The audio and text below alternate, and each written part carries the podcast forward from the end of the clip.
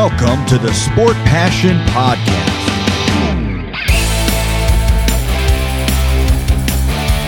And here is your host, Lars Marendorf.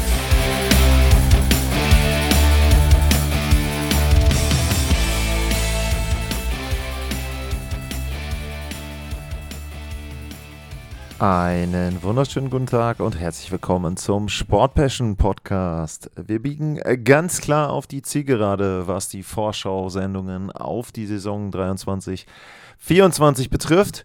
Und heute kommen wir zum vorletzten Team und das sind die Vancouver Canucks. Die spielen in der Rogers Arena, nachdem wir in der letzten Folge den Rogers Place hatten. 18.910 Zuschauer passen dort hinein. 1995 erbaut, mittlerweile dann auch schon 28 Jahre alt. Welche Rivalitäten gibt es bei den Vancouver Canucks? Äh, da muss man vielleicht so ein bisschen differenzieren zwischen historischen und neueren, würde ich mal sagen, ich will nicht unbedingt sagen aktuellen. Historisch gesehen ein Rivale, die Calgary Flames. Nachdem die aus Atlanta relocated wurden, haben sie dann eben entsprechend natürlich die geografische Nähe auch äh, zu den Vancouver Canucks. Ist nicht ganz das Battle of Alberta, aber es gab zumindest in den 80ern und bis 94 dann jede Menge Serien. Fünf Stück waren das und da gingen zwei an die Canucks, die anderen gingen alle an die Flames und insgesamt 2004 und 2015 gab es nochmal zwei Vergleiche, gingen Fünf von sieben Serien an die Calgary Flames, also das ist eine sehr einseitige Rivalität da an der Stelle. Eine weitere, die ist schon aktueller und die ist mir auch sehr gut im Gedächtnis, das ist die zwischen den Chicago Blackhawks und den Vancouver Canucks. 2009, 2010 und 2011 haben sich die Teams gesehen und da war es dann am Ende ganz, ganz knapp, dass sich 2011 endlich mal die Vancouver Canucks durchgesetzt haben in Spiel 7, wer kennt es nicht, die eine Szene könnt ihr euch bei YouTube anschauen, wo dann, ich glaube, der Clearing Attempt bleibt hängen an der Plexiglasscheibe da außen am Spieler und dann passt in die Mitte Schlagschuss, meine ich. Und dann ist es ein 2 zu 1 in Spiel 7 nach Verlängerung. Die Dämonen der Chicago Blackhawks besiegt durch die Vancouver Canucks. Sie sind dann direkt auch ins Stanley Cup Final eingezogen. Das war die zweite Finalteilnahme nach 1994. Und ja, was ich so in manchen ähm, dann auch Seiten gesehen habe bei den Rivalitäten, die da aufgelistet werden, da werden auch die Boston Bruins genannt, weil jetzt die Canucks da in Spiel 7 gegen die Bruins verloren haben.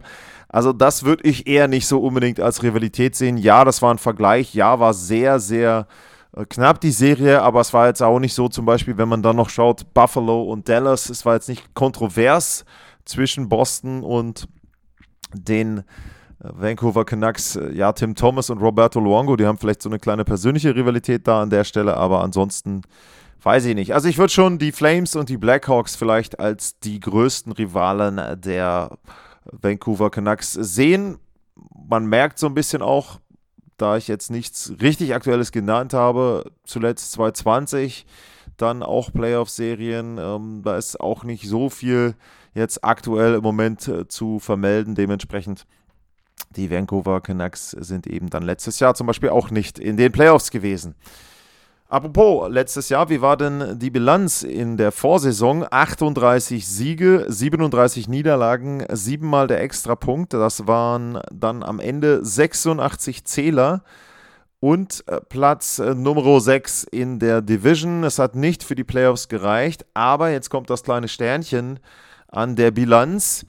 Rick Tockett, der ersetzte am 22. Januar Bruce Boudreau und unter ihm hatten die Canucks eine Bilanz oder Tockett eine von 20 Siegen, 12 Niederlagen und viermal Unentschieden. Wenn man das so grob hochrechnet, dann landet man irgendwo zwischen 95 und 100 Punkten.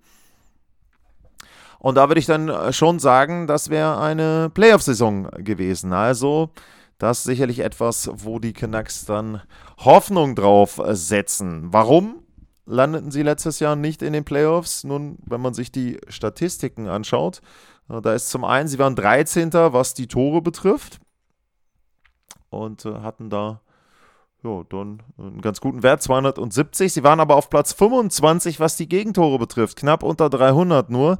Platz 23 beim Torverhältnis, Platz 23 beim Corsi-Wert, Platz 24 bei den erspielten Torchancen. Dem wiederum gegenüber steht eine sehr gute Abschlussquote, 9,15 Prozent. Das war Platz 6, hat sie da so ein bisschen gerettet. Die Fangquote richtig schlecht. Platz 28, 90,34 Prozent.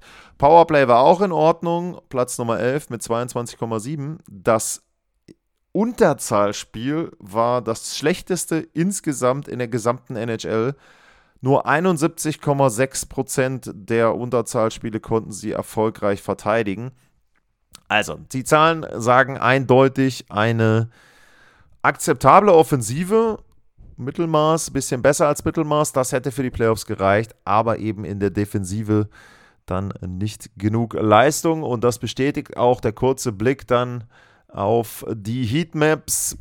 Wenn man sich die Defensive anschaut, relativ viel Rot vorm eigenen Tor, auch dann vor der blauen Linie haben die Gegner auch viel Offensive generieren können. Also das lief nicht so gut. Die Offensive der Canucks ist tatsächlich sehr durchschnittlich. Da gibt es wenig dunkelblaues, aber auch wenig dunkelrotes. Also wie gesagt, Platz 13 ist ja dann auch im groben Durchschnitt der NHL zu sehen. Und das war okay. Ähm, und beim Powerplay sieht es halt eben ähnlich aus. Viel zugelassen. Äh, dann in Unterzahl. Ja, und das ergibt dann die Saison, die die Canucks letztes Jahr hatten. Was gibt's zu sagen? Was haben sie im Sommer gemacht?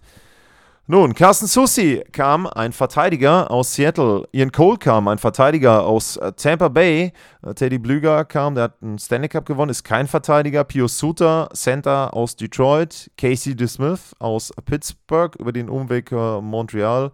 Zachary Savchenko auch ein Torhüter. Und Matt Irvin, ein Verteidiger aus Washington. Ihr merkt also, ich das jetzt so ein bisschen betont habe, sie haben natürlich versucht, die Verteidigung etwas umzubauen. Das merkt man jetzt auch bei den Spielern, die gegangen sind. Äh, Oliver Eckmann-Larsson wurde rausgekauft. Verteidiger ist jetzt mittlerweile bei den Florida Panthers. Ethan Bear ist im Moment noch uh, Unrestricted Free Agent, meine ich. Colin Delia in Winnipeg, Travis Dermott in Arizona, Kyle Burrows, auch Verteidiger in San Jose.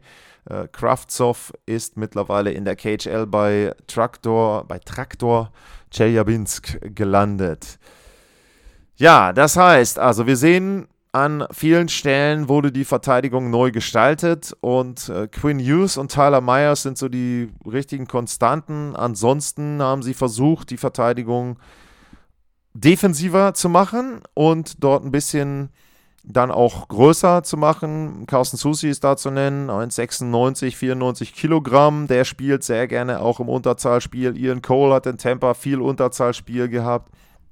Also das sicherlich zwei Spieler, auf die er bauen wird. Rick Tockett und er kennt Ian Cole, glaube ich, auch aus den Zeiten in Pittsburgh. Also ja, dazu muss man auch noch sagen, dass sie sich auch schon in der letzten Spielzeit verstärkt haben. Da wurde ja Kapitän Bo Horvath abgegeben. Das war auch ein Teil dieser wirklich chaotischen Zustände teilweise. Also ich will da jetzt nicht auf alle Details eingehen, aber eben Bo Horvath, Kapitän getradet, permanent die Trade-Gerüchte um JT Miller, dann die Geschichte, dass verkündet wird, es wird ein neuer Trainer gesucht, obwohl Bruce Boudreau noch aktiv ist. Ähm, also sehr, sehr schlechter Umgang. Es gab, glaube ich, den einen Handbruch, wo dann gesagt wird, ja, ja, das wird so vier, fünf, sechs Wochen dauern. Am Ende war es dann die gesamte Saison, wo dann aus Teamkreisen zu hören war von einigen Spielern, naja, also ich glaube, da wurde der Spieler falsch behandelt und so weiter und so weiter. Also es war eine furchtbare Saison in Vancouver. Ähm, sie haben allerdings schon während der Spielzeit gemerkt, dass sie in der Verteidigung Hilfe brauchen. Philip Ronick kam von den Detroit Red Wings und auch das war eben etwas, was ihnen dann geholfen hat, im letzten Drittel der Saison wirklich dann auch konkurrenzfähig zu sein und da entsprechend ähm, auch gute Leistungen zu zeigen. Was nicht gut war, neben der Defensive waren die Torhüter. Äh, ich nenne ja immer diesen Gold Safe Above Expected Wert.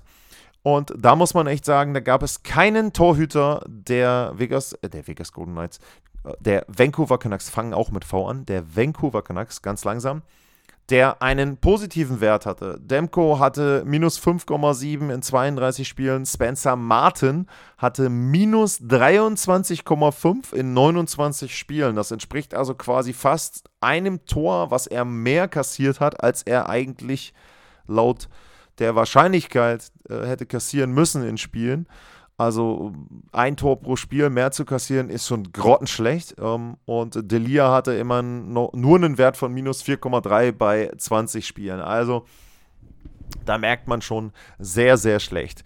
Für die neue Saison ist die Hoffnung natürlich, dass diese etwas anders zusammengestellte Defensive ihnen hilft, dann auch die Torhüter-Position zu stabilisieren. Thatcher Demko ist sicherlich in der Lage, gute Spielzeiten abzuliefern. Also das hat er ja in der Vergangenheit auch schon das ein oder andere Mal geschafft. Wenn ich da einfach mal zurückblicke, er hatte halt zum Beispiel mal 2,72 als Gegentorschnitt, 91,5 als Fangquote. Also wenn er da irgendwo landet, das würde für die Vancouver Canucks schon einen großen Schritt nach vorne bedeuten. In der Verteidigung im Moment, wie sortiert sich das aus? Da sieht man äh, Quinn Youth im Moment mit äh, Cole McWard das Verteidigerduell. Beide äh, sehr, sehr jung. Ist halt die Frage, ob das so bleibt. Mit Irvin wäre da noch äh, zum Beispiel mit dabei und so weiter und so fort. Also sind noch zwei, drei äh, Varianten. Quinn Hughes wird ja auch häufig eben als sehr, sehr offensiver Verteidiger gesehen. Das ist ja auch richtig. Letzte Saison 76 Zähler gesammelt. Aber er hat sich auch in der Defensive verbessert. Also auch da muss man eben sagen, ist er natürlich dann auch etwas stabiler geworden. Zweite Verteidigerpaar ist ein Verteidigerpaar, was einfach riesig ist. Ich meine, ich habe Susi genannt, 1,96, dazu noch mit über zwei Metern Tyler Myers. Ähm, sehr, sehr großes Verteidigerpaar, sicherlich auch ein Verteidigerpaar, was dem Gegner wehtun wird, was physisch auch dann sehr, sehr viel dort gegenhalten wird. Ähm, ja, und dann Ian Cole und Philip Ronek hinten im dritten Verteidigerpaar ist auch eben eine etwas andere Kombination mit Ronek sicherlich eher der offensivere und Ian Cole da als defensiver Mann. Ähm, sieht erstmal besser aus auf dem Papier im Vergleich zur Vorsaison. Vorne, ja, was gibt's äh, vorne zu sagen? Natürlich das große Thema, was nicht unbedingt sportlich ist, aber sich dann auf den Sport auswirken kann. Ähm, Elias Peterson hat nur noch Vertrag bis zum Sommer 2024. Dort muss es einen neuen Vertrag geben für ihn und da hoffen die Vancouver Canucks, dass das möglichst schnell über die Bühne geht. Letzte Saison sensationelle Spielzeit, wieder 102 Punkte, 39 Tore, also sehr, sehr gut da an der Stelle äh, unterwegs gewesen und das ist etwas, ähm, er ist die Basis, er ist neben Quinn Hughes der Franchise-Player der Vancouver Canucks und da wollen sie ihn natürlich auch länger halten. Dann ansonsten Anthony äh, Beauvillier kam ja in der Saison aus New York von den New York Islanders, hat sich glaube ich ganz gut eingefunden, hatte 18 Tore letzte Saison, vielleicht gehen da auch noch ein paar mehr, Mitte 20 wäre okay. Und dann Andrei Kusmenko, sensationelle ähm, erste Spielzeit, er ja gekommen auch als sehr alter äh, Rookie, sag ich mal. Ist ein Spieler, der früher eben in der KHL agiert hat und 39 Tore sind dann in der Premierensaison in der NHL, finde ich, aller Ehren wert. Auch da kann man vielleicht sogar noch mal ein bisschen mehr rechnen. Und äh, dann wäre das ein formidables Trio da vorne, die erste Reihe. Zweite, ja, JT Miller wird froh sein, dass jetzt seine No-Trade-Clause greift und dass nicht die Gerüchte jeden Tag irgendwo ausgebreitet werden über ihn. Und ja, dann äh, Brock Besser ähm, in der zweiten Reihe ähm, ist auch okay. Miller 32 Tore gemacht letztes Jahr, Besser 18, ja. Ähm, dazu ist jetzt hier Philipp Di Giuseppe äh, genannt. Der hatte nicht so viele Partien im letzten Jahr. Das ist so ein bisschen was, da fehlt mir noch ein Stück weit etwas die Qualität. Ähm, er ist jetzt nicht derjenige, wo ich das große Vertrauen drauf hätte. Ich finde es sinnvoll in der ähm, dritten Reihe. Pius Suter finde ich wirklich gut. Äh, Conor Garland ist für mich auch einer, der hat noch ein bisschen Luft nach oben. Ähm, dann wäre das schon mal auch da zwei Drittel wirklich in Ordnung. Und äh, Nils Hochländer dann als dritter Spieler dazu passt auch. Und dann eben hinten vierte Reihe, also mit Teddy Blüger, das schadet ja immer nicht, dass du ja jemanden hast, der gerade einen Stanley Cup gewonnen hat. Ansonsten ist die natürlich jetzt offensiv auch erstmal nichts, was dir Angst einjagt. Wenn man sich jetzt anschaut, alle vier, äh, Nils Amann, äh, Jack Studnicka und Blöger haben vier Tore jeweils in der letzten Spielzeit gemacht.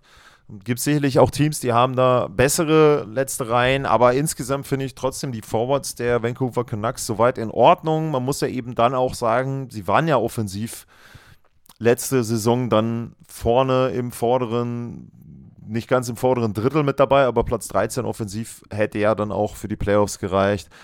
Ähm, was man auch sagen muss, wenn wir jetzt über Teddy Blüger reden, der ist ja äh, aus Lettland. Es gibt noch einen ganz interessanten Torhüter, den man auch dort äh, mit nennen muss. Das ist Arthurs ähm, Silovs. Der ist letzte Saison sogar zum Einsatz gekommen für ein paar Partien.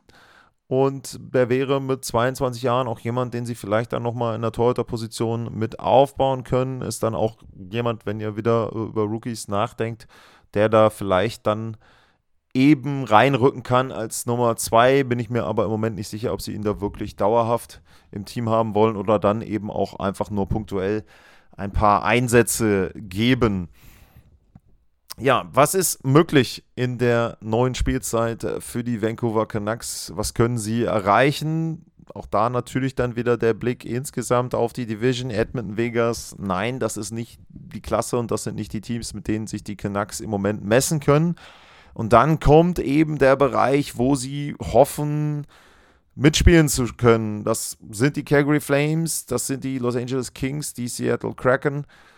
Und ja, da hängt natürlich auch viel davon ab, wie, wie es sich bei den anderen Teams entwickelt. Ich finde, Vancouver ist besser aufgestellt. Sie sind in der Defensive besser aufgestellt. Das passt eher von den Paarungen. Da ist auch nicht so viel Ballast mit dabei, wie jetzt vielleicht bei einem Ekman Larson. Also ähm, es ist da schon so, dass dort entsprechend dann an der Stelle vielleicht dann die Kombinationen besser sind, dass das Verteidigerpaare sind, die dann entsprechend auch zusammen die Defensive stabiler gestalten und dann die Torhüterposition auch besser unterstützen, beziehungsweise dass vielleicht die Torhüterposition auch bessere Leistungen bietet, um dann die Defensive nicht ganz so blank dastehen zu lassen. Also ich denke, das ist etwas, was eine gegenseitige Wechselwirkung haben wird dort. Die Canucks dann eben mit weniger Gegentoren ob es zu viel mehr reicht als Platz 6 in der letzten Spielzeit, das muss man dann sehen.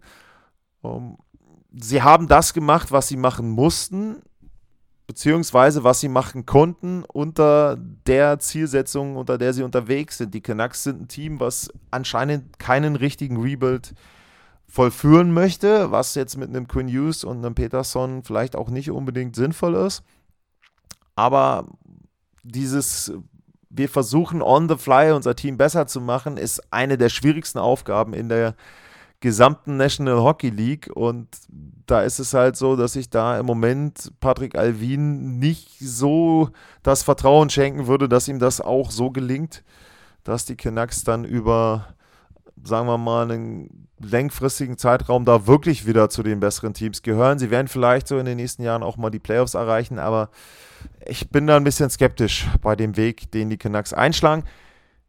Aufs nächste Jahr gesehen, ich finde, sie können besser abschneiden. Sie werden 90 Punkte vielleicht knacken, aber viel mehr als wenn mit viel Glück der zweite Wildcard-Platz ist da dann auch nicht drin. Damit war das das vorletzte Team in der Vorschau auf die neue Saison und es folgen dann in der nächsten Ausgabe morgen die Calgary Flames, die im Scotiabank Saddle Dome spielen. Für heute sage ich vielen Dank fürs Zuhören, bleibt gesund und tschüss.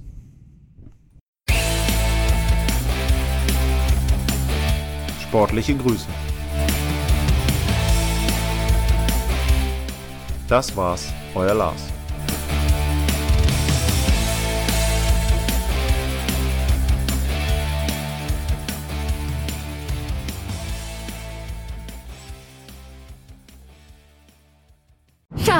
Ich bin neu verliebt. Was? Da drüben. Das ist er. Aber das ist ein Auto. Ja, eben. Mit ihm habe ich alles richtig gemacht. Wunschauto einfach kaufen, verkaufen oder leasen. Bei Autoscout24. Alles richtig gemacht.